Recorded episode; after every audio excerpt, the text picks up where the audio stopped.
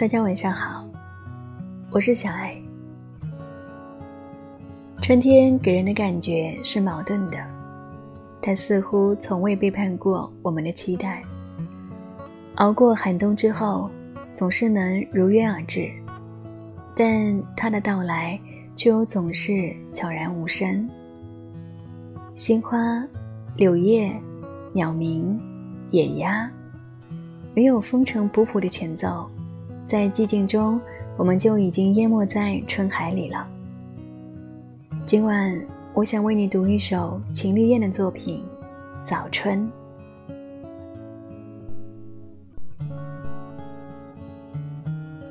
一切都在最大的尺度上进行，千万朵新花准备登场，千万枚新的柳叶如同紧裹的花苞，尚未全开的睡眼。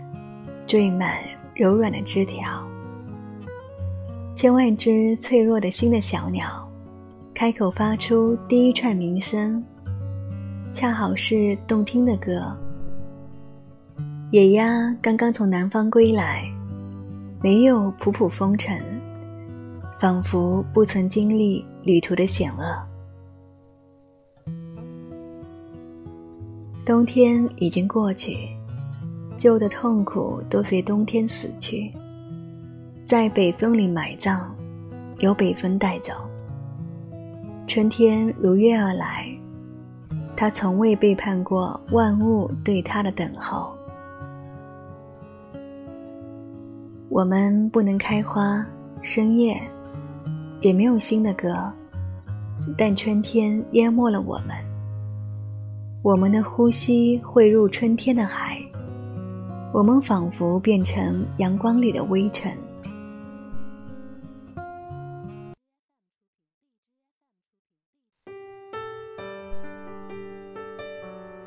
三月似乎才真正拥有了春的气息，尤其是体感上暖意的到访，更是令人欣喜快意。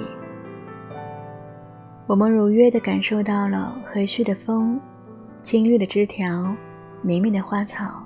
舒适的气温，每每开窗都沁人心脾，不用想，深吸几口气。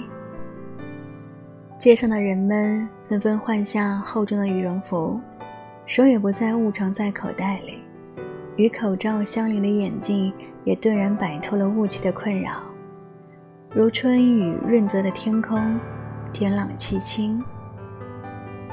冬天已然过去。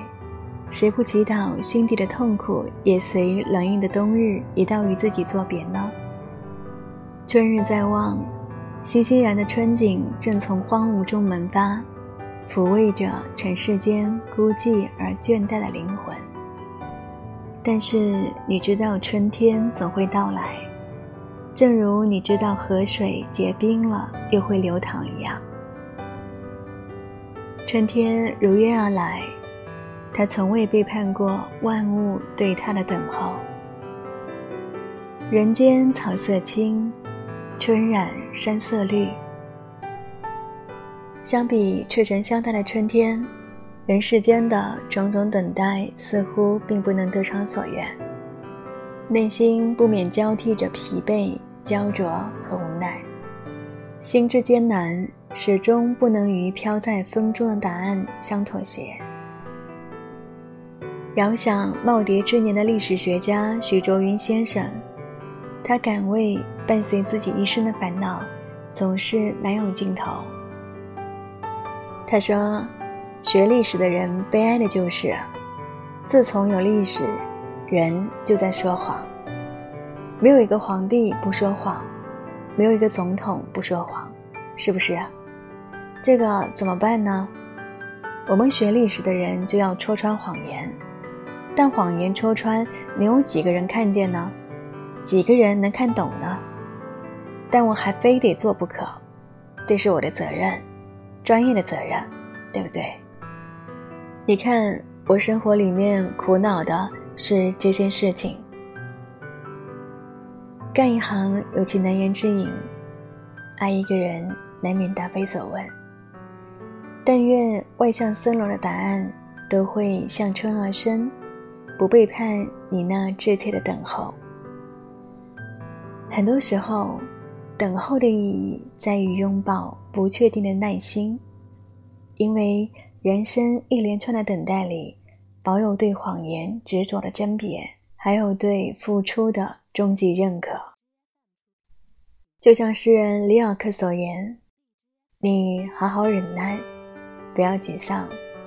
你想，如果春天要来。”大地就是它一点点的完成。晚安。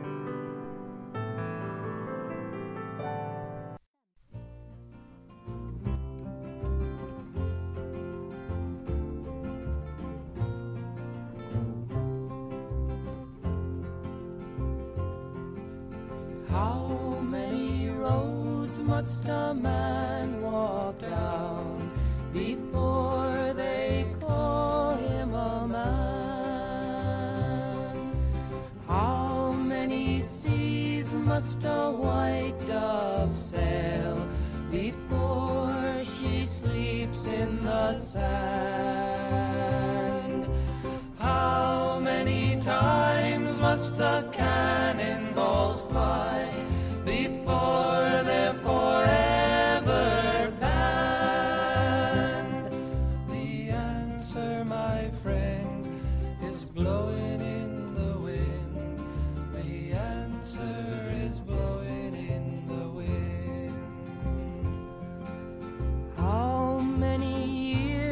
must a mountain exist before it is washed to the sea? How many years can some people exist before they're allowed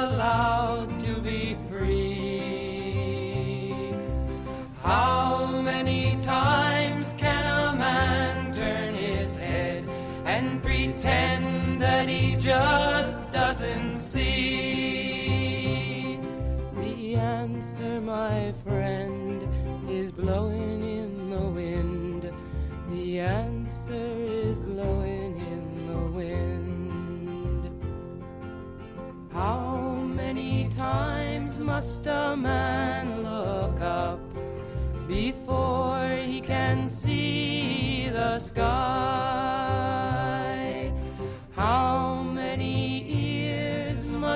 One man have before he can hear people cry? How many deaths will it take till he knows that too many